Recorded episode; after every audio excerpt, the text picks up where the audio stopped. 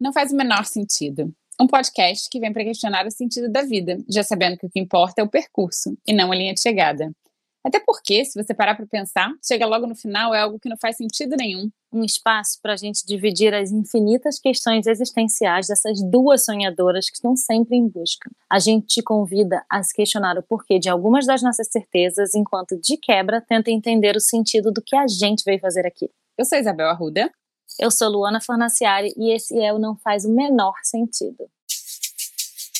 Não faz o menor sentido. Não faz o menor sentido. Não faz o menor sentido. Não faz sentido. Não faz o menor sentido. Não faz o menor sentido. Faz o menor sentido. Não tem o menor sentido. Não faz o menor sentido. Não faz o menor sentido. Não faz o menor sentido. Não faz o menor sentido. Não faz o menor sentido. Não faz o menor sentido.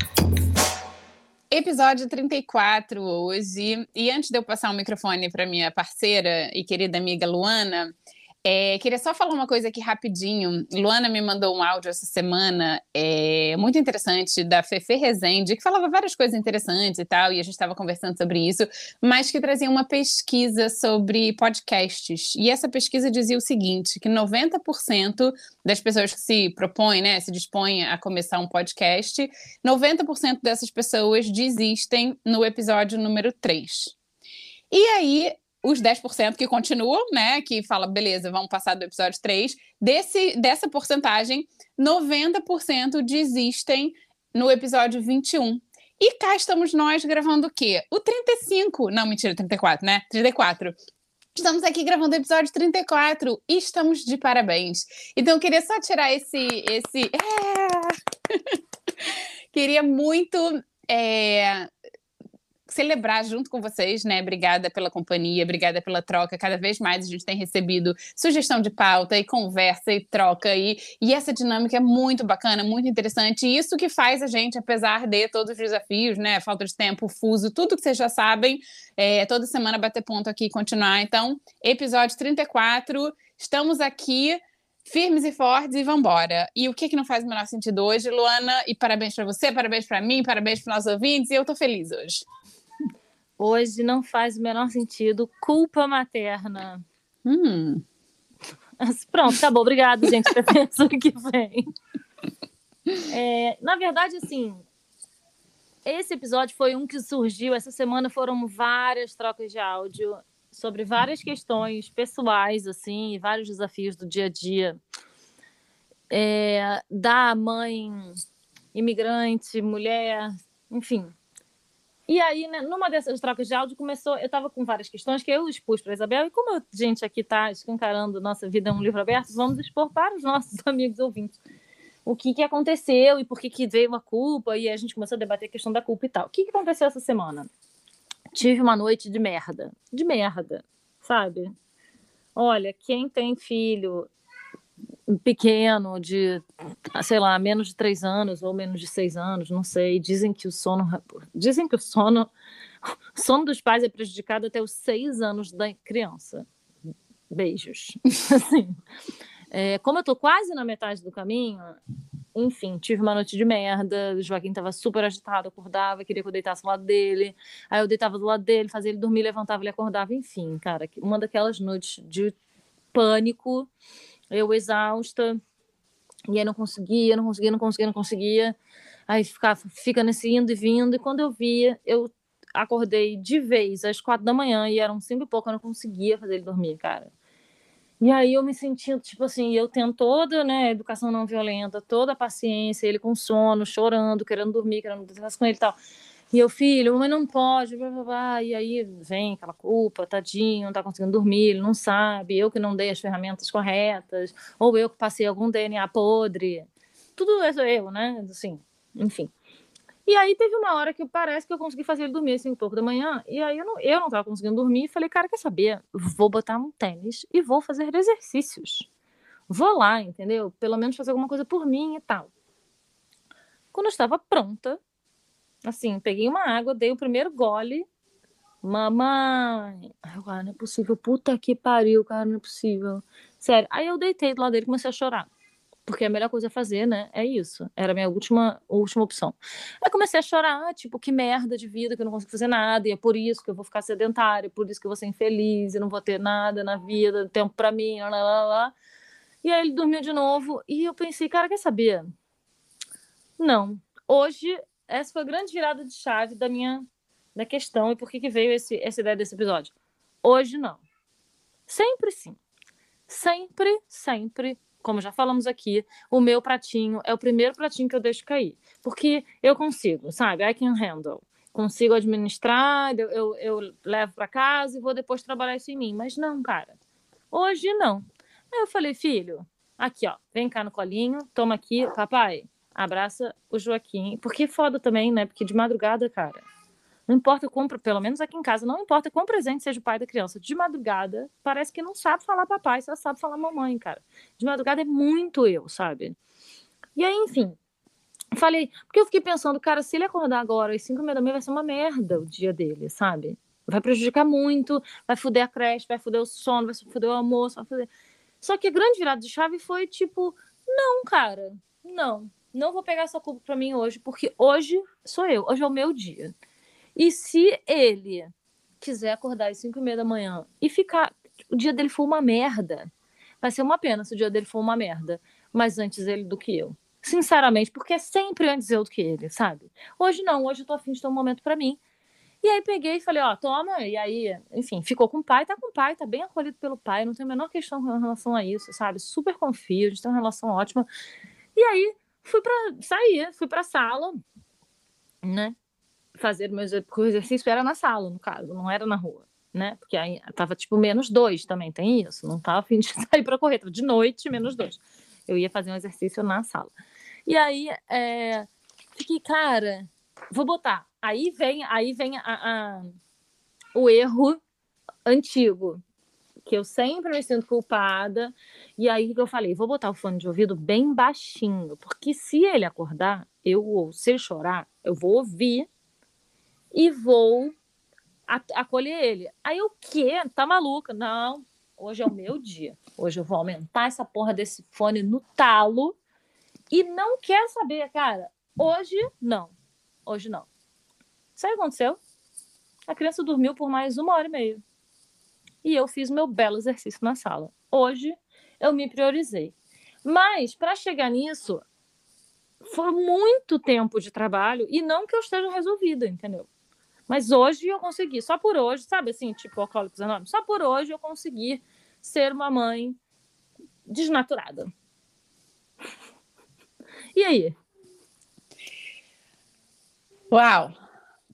Você. Ai, tanta coisa. Não.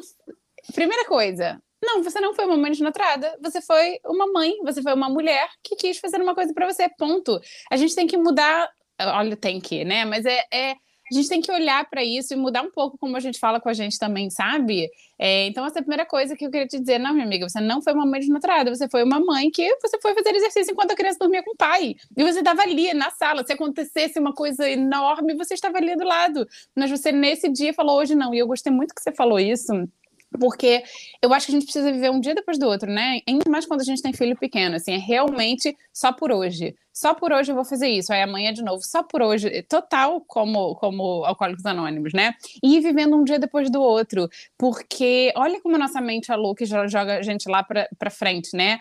Na sua fala você falou, ah, então, ai, que merda, a vida é uma merda. A gente tende a generalizar tudo, né? Eu vou ser sedentária para sempre, a vida é uma merda, vai dar tudo errado. E aí a gente entra nesse looping que a gente não consegue sair dele, né? Então, eu sou uma mãe desnaturada, a vida é uma merda, você sempre sedentária, para que, que eu vou tentar? Melhor nem tentar, vou ficar por aí. E aí eu acho que a gente vai se alimentando, se alimentando, se alimentando dessa culpa.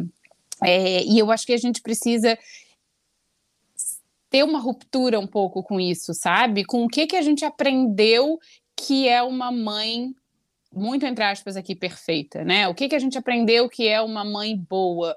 O que que a gente aprendeu sobre como uma mãe deve se comportar? Porque hum, é, eu acho que tem uma crença muito grande, né? Uma crença coletiva, assim, um entendimento que a mãe é a responsável pela criança, principalmente quando a criança é pequena, né? Então, aquela mãe, ela de repente, ela puxa tudo para ela e eu sou responsável por absolutamente tudo do meu filho. E é aí que eu acho que vem a culpa, sabe? Esse entendimento que é só a gente, assim. E eu acho que isso é muito cruel, isso é muito brutal, e isso faz com que a gente vá se anulando é, cada vez mais, né? Porque a gente olha tudo com, com o olhar da culpa, assim. Então, eu vou fazer exercício, a gente vai com culpa. Eu vou sair com as minhas amigas, a gente vai com culpa. Eu vou ali trabalhar, a gente vai com culpa. E, e eu acho que a gente vai se anulando muito nesse processo, né? Então, e, e, quebrando essa, essa crença coletiva que mãe se anula, que mãe boa é aquela mãe que deixa de existir. Cara, isso é muito foda, porque assim, é exatamente isso que foi Gente, tô quase botando nosso. Só não vou botar nosso áudio aqui, porque nosso áudio tem coisas muito íntimas, mas enfim. Era exatamente isso que a gente estava falando, entendeu? Porque esse não é o modelo de maternidade que eu acredito. Não é uma mãe, a mãe da renúncia, não é o meu modelo de maternidade que eu busco. Mas isso está tão encruado, está incrustado no nosso ser e no que a gente entende da sociedade, o que a gente acha que a sociedade espera que a gente faça, e a gente acaba fazendo sabe? Que é muito natural, assim, são muitos anos vendo isso, né? Que na verdade, o que, que é a mãe, o que, que é uma boa mãe? O que, que é para começar, né? O que, que é uma boa? E aí, a mãe boa, teoricamente, é aquela mãe que está presente. E o que, que é estar tá presente? É a mãe que preenche, que não deixa a, a falta só que a falta, a gente já falou isso aqui, a escassez é fundamental, a escassez é estruturante, sabe? E eu acredito em tudo isso. Só que na hora, na hora do, do, do visceral, vem essa culpa que ela tá colada ali, sabe? E é muito foda, por exemplo, que eu tava, é, só para fechar esse pensamento, é real, assim, que quando acontece, por exemplo, ele não dorme, ou ele cai. Se ele não dorme, fui eu que não ensinei. Se ele cai, fui eu que não tava prestando atenção.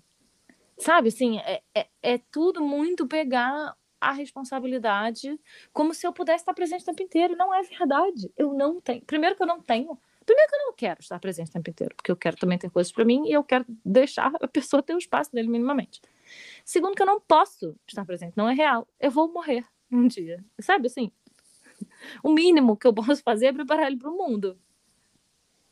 É, e eu acho que tem uma questão de uma individualidade nossa também, né? Quando o bebê nasce, eu entendo que tem esse vínculo visceral que você traz, esse vínculo enorme, né? Tem toda a questão da amamentação, tem o vínculo é, é, é, visceral mesmo, primitivo, né? isso. Então isso existe, né? Mas eu acho que a gente precisa ir encontrando a nossa individualidade e a nossa individualidade como mulher e também incentivando a individualidade da criança, do bebê, né?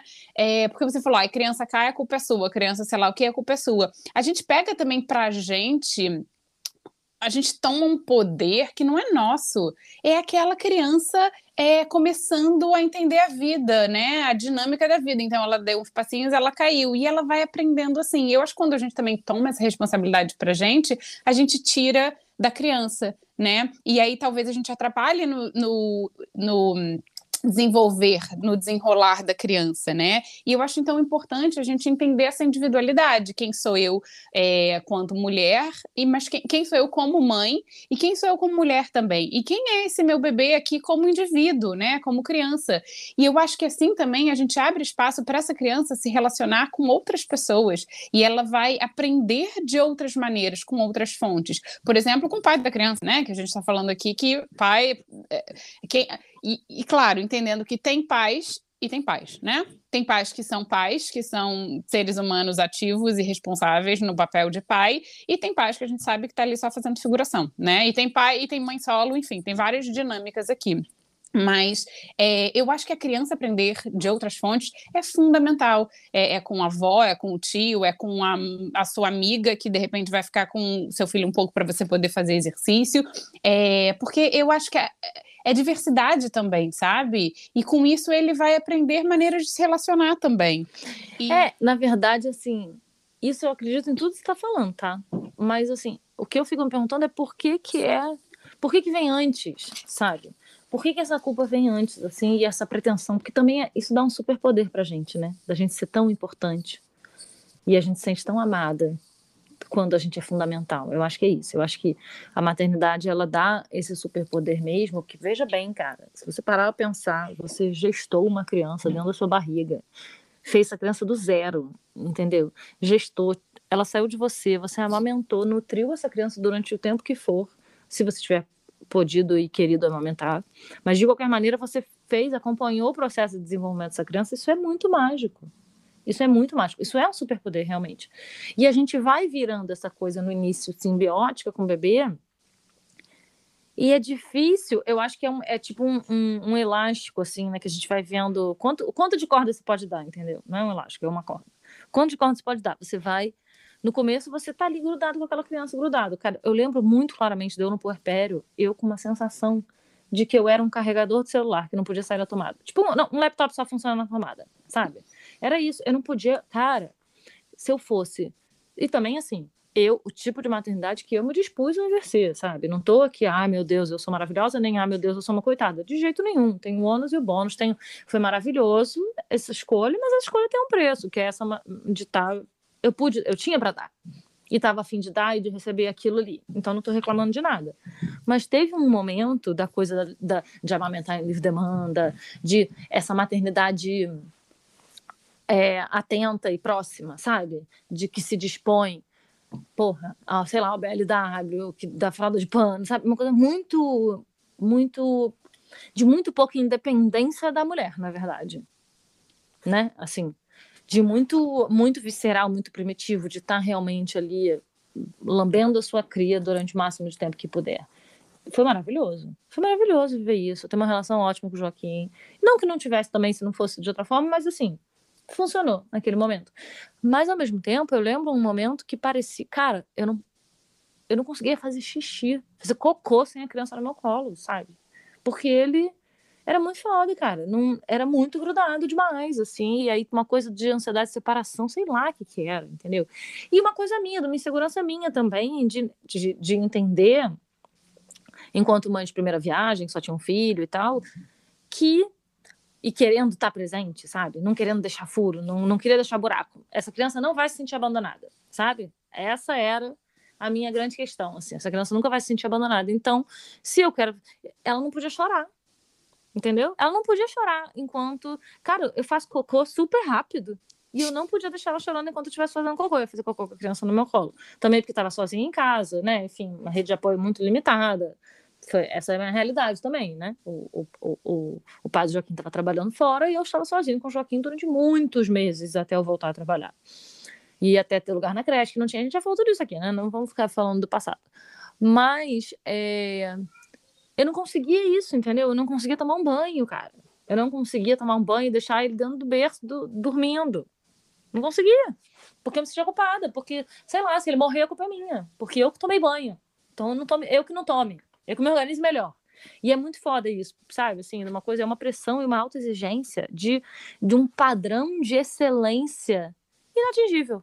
Inatingível, não existe isso. E aí é foda porque a gente abre mão de tudo que é nosso e da, da nossa vida de e aí cê, é claro que você vai sentir uma falta fodida de tomar o seu show com seus amigos. Você, no, no, início eu acho que nem sente, né? No início você tá tão ali enlouquecida nos hormônios que você só quer viver do lado daquela criança né? Você não consegue, você não consegue imaginar ir no mercado e deixar o filho com o pai. Assim, não você, eu.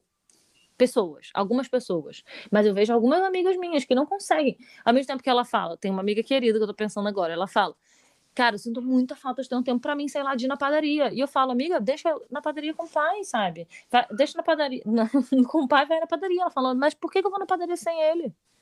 Qual é o sentido? Se eu posso na padaria com meu filho, por que eu vou sozinha? É foda isso, sabe? Assim, porque a gente, ao mesmo tempo que você sente falta pra caralho de sair, tomar um chopp, viajar, sei lá, entendeu? Fazer viajar pra Búzios com as suas amigas no final de semana. Você sente falta disso, da vida de antes. Ao mesmo tempo, você sente culpa, uma culpa fodida se você vai comprar um pão e deixar o seu filho, porque talvez ele chore. E, brother, vai chorar, cara. Talvez ele chore sim. E criança precisa chorar, gente. Isso faz parte. Eu acho que a gente pegar também, né, é, essa ideia desse poder pra gente, falar, não, eu sou responsável pela criança chorar, a criança vai chorar, porque é inerente do papel do bebezinho chorar, a maneira que ele se comunica, que ele se expressa, exatamente. Mas a gente querendo impedir esse processo, a gente está impedindo o desenvolvimento do nosso filho.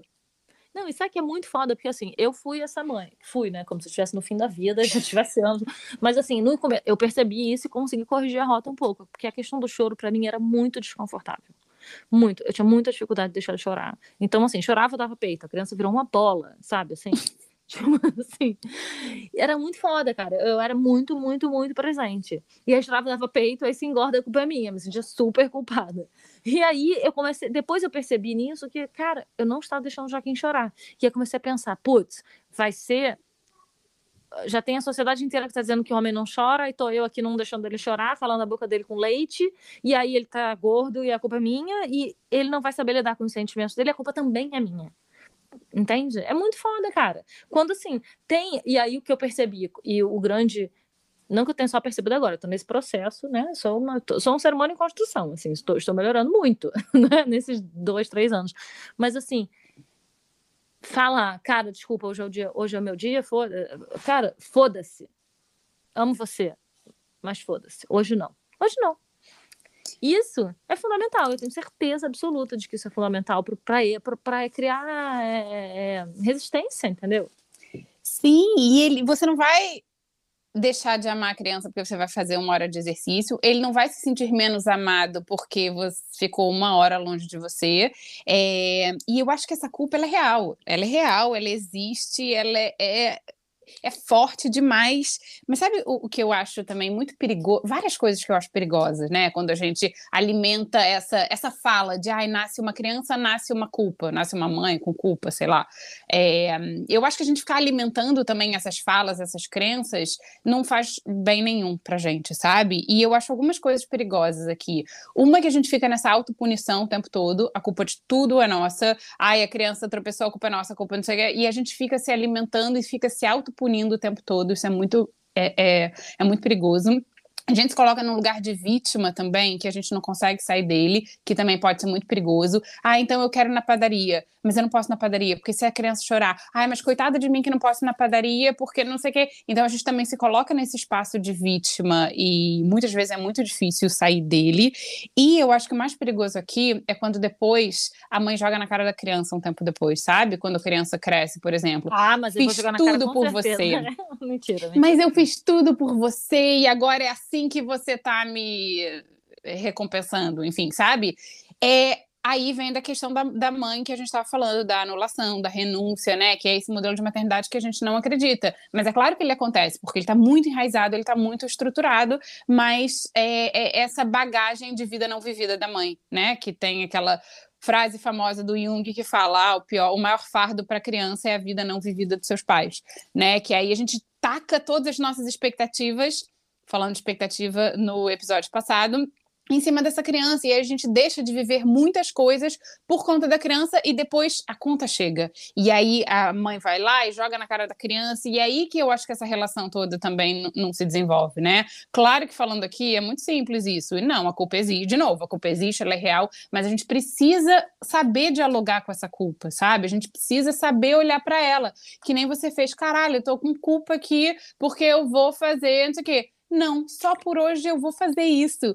E isso é o músculo que a gente treina, sabe, amiga? Eu acho que assim, tudo, amigas ouvintes, tudo que tudo é treinado, assim, para criarmos hábitos, a gente vai treinando de pouquinho, pequenininho, pequenininho, pequenininho. Então hoje eu vou tirar 30 minutos do meu dia para mim, para eu fazer sei lá o que quer que seja. E a gente vai treinando esse músculo e cada dia vai se fortalecendo mais. Última coisa para fechar esse pensamento. A gente tem uma combinação aqui em casa, né? Eu e João, meu marido, que, por exemplo, com exercício físico, né? Você trouxe a, a, o exemplo do exercício.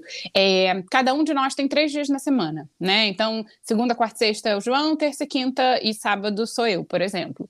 Então, naquele dia, não interessa se a criança vai acordar quatro da manhã, cinco da manhã, se chorou, se aconteceu terça-feira é o meu dia. Então eu acordo, eu coloco minha roupa e eu saio. Ou eu vou, né, sei lá, fazer a minha meditação, ou eu vou. Naquele dia é meu, é sagrado, é combinado, sabe? Claro que a gente chegou até aqui, né?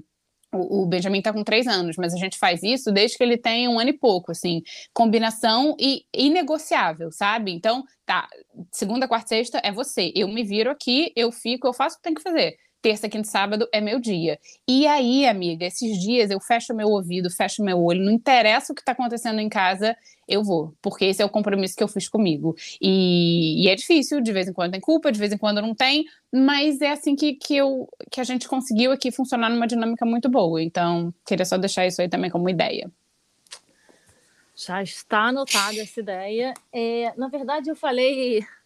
Você falou isso da vida não vivida dos pais, né? E aí eu lembrei de uma coisa que a gente estava falando antes da gente começar a gravar, e porque e, e, foi o motivo pelo qual eu disse que ah, me, sou uma, me senti uma mãe desnaturada, não sei o quê. Porque é claro, gente, que é claro que tem tudo, a gente tem que ter pesos e medidas, entendeu? É claro, eu tenho certeza absoluta que assim não existe razão para um filho se sentir abandonado porque a mãe foi fazer o exercício físico durante uma hora, entendeu? Eu tenho, vamos colocar devidos pesos e medidas aqui, eu tenho certeza disso, mas o sentimento vem. Eu sei que eu não sou uma mãe desnaturada e, aliás, eu não sou de jeito nenhum uma mãe desnaturada.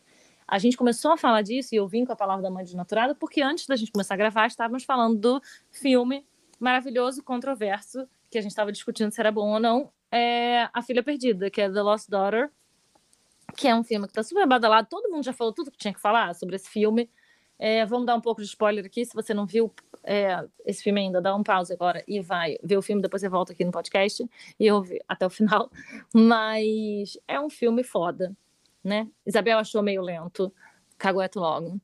Eu achei, achei meio lento, eu achei lento, mas isso não me incomodou, entendeu? A lentidão, porque eu acho que eu me senti uma lentidão do puerpério, a, a lentidão da maternidade. Acho que esse, esse incômodo faz parte da arte, entendeu? Achei bom, assim, enquanto linguagem.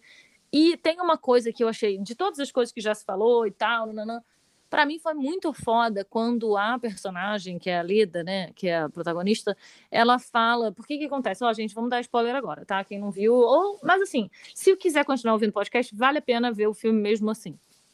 É um filme que fala sobre é, maternidade, né? Assim, é um filme sobre é, e ela se fala, na verdade, ela tem uma questão no filme e tal, que ela sai de casa, abandona a família por três anos, né? Para viver a vida dela, a profissão dela, uma grande história de amor. Ah, tá, gente, tá dando um spoiler, mas. Enfim, que assim, eu acho que não tem uma, uma mãe que não tenha pensado isso por 15 segundos que seja. Sabe, assim? De como é que seria se eu simplesmente fosse viver minha vida? E ela fala uma parada que é por que, ela fez isso, não sei o que, nanã, e aí tem uma questão, tem as questões lá das tramas do filme, ela fala, eu sou uma mãe desnaturada. E ela não fala, tipo, tipo eu falei no começo, ai, porque eu me senti uma mãe desnaturada, porque eu sei que eu não sou, e, e assim, quando ela falou isso, e ela falou de maneira tão verdadeira, porque ela não falou zoando, Cara, eu fiquei muito, muito chocada. Primeiro que eu já estava chocada e super julgando o fato dela ter abandonado as filhas por três anos. Super julgando. Tudo bem, a arte a gente está ali para julgar mesmo, entendeu? A gente está ali para criticar, né? Vamos criticar a arte para não criticar a maternidade da coleguinha. Mas assim, quando ela falou uma coisa da mãe desnaturada, eu falei, caralho, como é que a pessoa consegue ser uma mãe desnaturada? Sabe assim? Mas assim, na verdade, ela tá falando é que ser mãe não era natural dela. Era isso que ela estava falando, que ela não era. E é claro que tem várias questões dela não ser só mãe. Ela tinha várias outras partes da identidade dela, várias outras camadas que ela tinha anulado completamente pela, pela decisão de ser mãe, entendeu? E aí foi muito foda, quando, mas para mim foi muito foda. Ao mesmo tempo foi muito foda ter ouvido ela falar isso, e realmente, caralho, é mesmo, ela é uma mãe desnaturada. E eu, entendi o quanto que, assim, eu já tinha entendido durante o filme que, tipo, eu jamais faria isso. Jamais abandonaria a família, a criança por três anos e for, ia viver uma história, entendeu? Mas, assim, eu entendi o quanto que eu não sou uma mãe desnaturada mesmo, o quanto que aquilo não é meu. Quando vi ela falando, assim, me distanciei tanto daquela personagem foi muito foda, assim, achei foda. Eu acho que a arte é isso, sabe? Por mais que incomode eh, a lentidão do filme, olha o tanto que isso te provoca e você ficar depois remoendo, pensando, pensando com isso, eu acho que isso é um bom filme, na real, sabe? Eu achei o filme muito bom, ele me provocou muito também, e eu já tinha lido várias resenhas antes, né? Então eu já vim com um olhar crítico para assistir o filme. É, eu achei lento, continuo achando lento. Achei que teve. A linguagem não me pegou muito, mas assim, os diálogos, as sutilezas, né? Isso é muito real. E, e eu a Leda, que é essa personagem, vários momentos eu julgava a Leda, em outros momentos eu queria dar um abraço na Leda, em outros momentos eu queria falar, vem aqui, vamos conversar, porque a gente, né, eu também, a coisa do eu também, eu me identifico e tal. E o que eu acho muito interessante nesse filme, assim, é escancarar certas coisas, né? Porque é, você falou da individualidade, que ela não era uma mãe natural, é aí que entra esse modelo da maternidade, né? Como se fosse um tamanho único, que eu acho que vem sendo desromantizada, talvez, por muitos por aí, mas é. E, e, cada vez mais a gente, né, falando sobre isso, trazendo essas pautas, trazendo esses temas, que a maternidade não é esse tamanho único, não é aquela coisa, ai, a criança nasce, você se conecta imediatamente, vem aquele amor gigante. Para algumas pessoas vem, para outras não, né? E, e, a gente tem que, tem que conversar sobre o, esse modelo que não se sustenta, porque talvez se a Leda tivesse um apoio maior, sei lá, do parceiro dela, da família, de uma rede de apoio, de, né, talvez ela não tivesse abandonado a família por três anos, talvez ela tivesse encontrado uma outra dinâmica ali dentro. Então, esse modelo que fala que essa mãe é a grande responsável, a grande culpada, a grande provedora, a grande isso, isso não existe. Isso não existe, mas ainda é o que 90% das famílias vivem nas suas casas, né? Aquele pai que não troca fralda, ou aquela família que não se envolve, ou eu acho... aquele pai que ajuda, né? Tão bonitinho, o pai que gente, ajuda. Gente, ajuda, pelo amor de Deus. Ai, pai o pai está... ajuda. Não, o pai não ajuda, o pai é pai, o pai faz a função dele, né? É, né? Um ser humano, um adulto, responsável. É, enfim, mas isso a gente sabe que pouquíssima parcela né, da população sabe o que é isso, é um pai que é pai, não o pai que ajuda. É, mas aí a gente volta à questão de que é preciso uma aldeia para criar uma criança, entendeu? E que, na verdade, se tiver, se não, se alguma peça de todas essas peças lindas que você falou aí da rede de apoio, do pai, da, do Estado, da família, da escola, se alguma dessas peças não estiver presente, por exemplo, a, é, a gente estava falando antes aqui que Isabel está né, tá no Canadá e no Canadá, assim como nos Estados Unidos, você não tem é, escola pública até os cinco anos de idade, entendeu? Então, o Estado não está cumprindo um papel que é fundamental. Aí, qual é a solução? Os pais se matarem de trabalhar para pagar uma estrutura caríssima particular. Isso é bizarro. Isso é bizarro. Né? E aí, em, o que acontece, por exemplo, nos Estados Unidos, que eu não sei nem como é no Canadá, mas nos Estados Unidos, o que acontece muitas vezes é é altíssimo. É, é altíssimo assim, gente. Vou, posso estar falando besteira aqui, mas é papo de 70% das mulheres que têm filho pararem de trabalhar nos primeiros anos da vida da criança, porque o salário da mulher, principalmente depois que ela é mãe, que ela é desvalorizada, nananã, acaba que ela tem que pagar numa estrutura que nos Estados Unidos é muito caro, praticamente o salário dela. Entendeu? Aí ela não volta a trabalhar. Porque não vale a pena financeiramente, muitas vezes, né? Assim, muitas famílias acontece isso. E aí, assim, algum desses, algum desse, desses elementos fundamentais da aldeia não estão funcionando, seja a família, sejam os amigos, porque todo mundo, cara, eu não posso ser a única responsável por fazer essa criança sobreviver e dar certo. Entendeu? Todo mundo, os meus amigos são responsáveis pelo crescimento do Joaquim, os meus pais são responsáveis, a família é responsável, a sociedade é responsável, o vizinho é responsável. Se todo mundo cuidasse da criança, tinha menos abuso na criança, entendeu? Sem dúvida. É foda isso. E aí, realmente, eu entendo, cara, que é muita, muita, muita sobrecarga. Já falamos, né?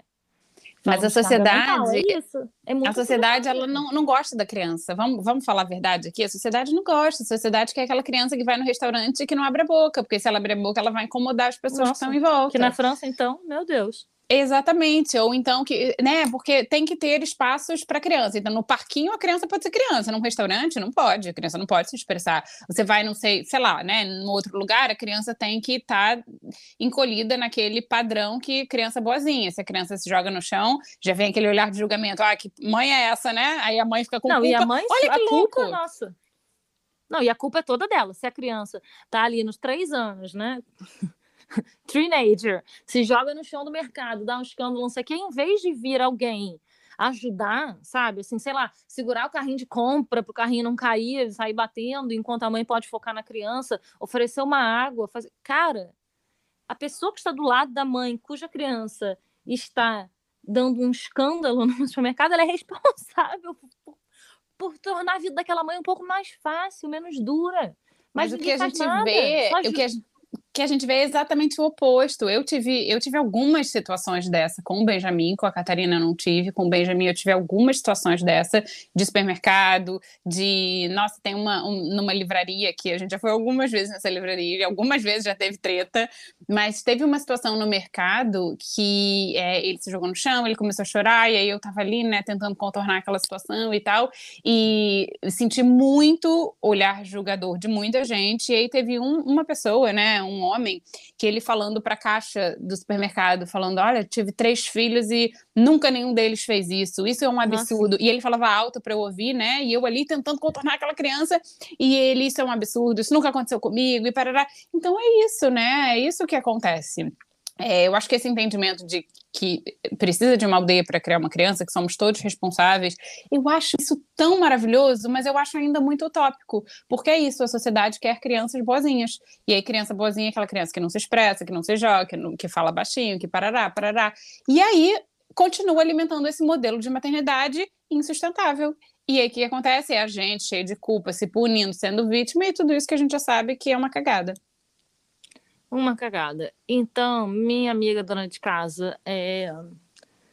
qual foi a moral da história que a gente tirou desse episódio de hoje? Eu vou, eu não sei qual é a moral da história, não, mas eu vou dar um conselho para você que está em casa, que é: se você tem alguma no, no seu convívio, ou próximo de você, ou alguém que você goste, que está com um filho pequeno, você pode ter certeza que essa pessoa está precisando da sua ajuda e está precisando que você participe cumpra o seu papel na sociedade para que a vida daquela mãe seja melhor, ela possa dar mais conta de si mesma e assim, quem sabe, não vai precisar se sentir tão culpada. Então, de repente, olha aí, antes de olhar para o dedo, apontar o dedo para a mãe, olha os dedos que estão voltados para você. Vamos nessa? Vamos nessa. E ajuda pode ser em qualquer esfera. Eu lembro quando o Benjamin nasceu também, né? Eu acho que eu tava, sei lá, era o segundo ou terceiro dia dele em casa, e aí me bate, batem na minha porta, eu escuto alguém batendo na porta, e eu falei, mãe, minha mãe tava comigo, né? Tava com a gente, ai, mãe, desce lá, vê quem é e tal, quem tá batendo na porta essa hora e tal. Era a vizinha da frente que eu não conhecia, mas com um prato de lasanha enorme que ela tinha cozinhado para mim. Amiga. Olha que coisa maravilhosa. Na hora, assim, eu chorei de a emoção. Porque é isso, aquela vizinha fez o papel dela, sabe? Ela tinha filho também, ela, né, provavelmente sabia como é que era, e ela fez o papel dela de, tá bom, como é que eu posso ajudar, talvez, essa família? Não vai ser cuidando da minha criança, mas me oferecendo um prato de lasanha. E era uma travessa enorme de lasanha, e foi maravilhoso.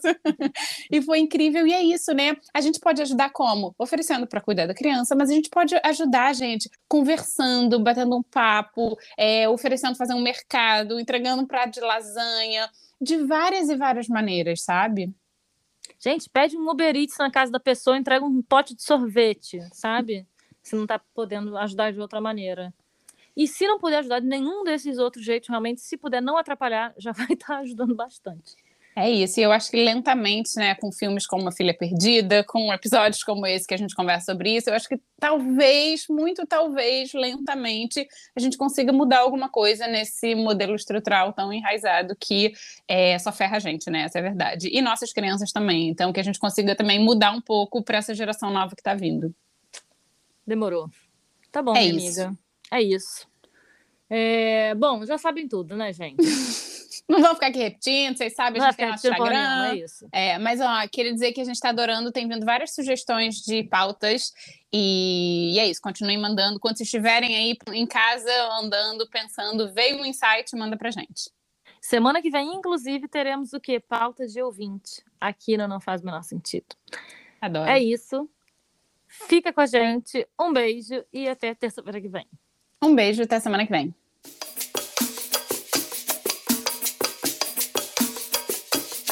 Não faz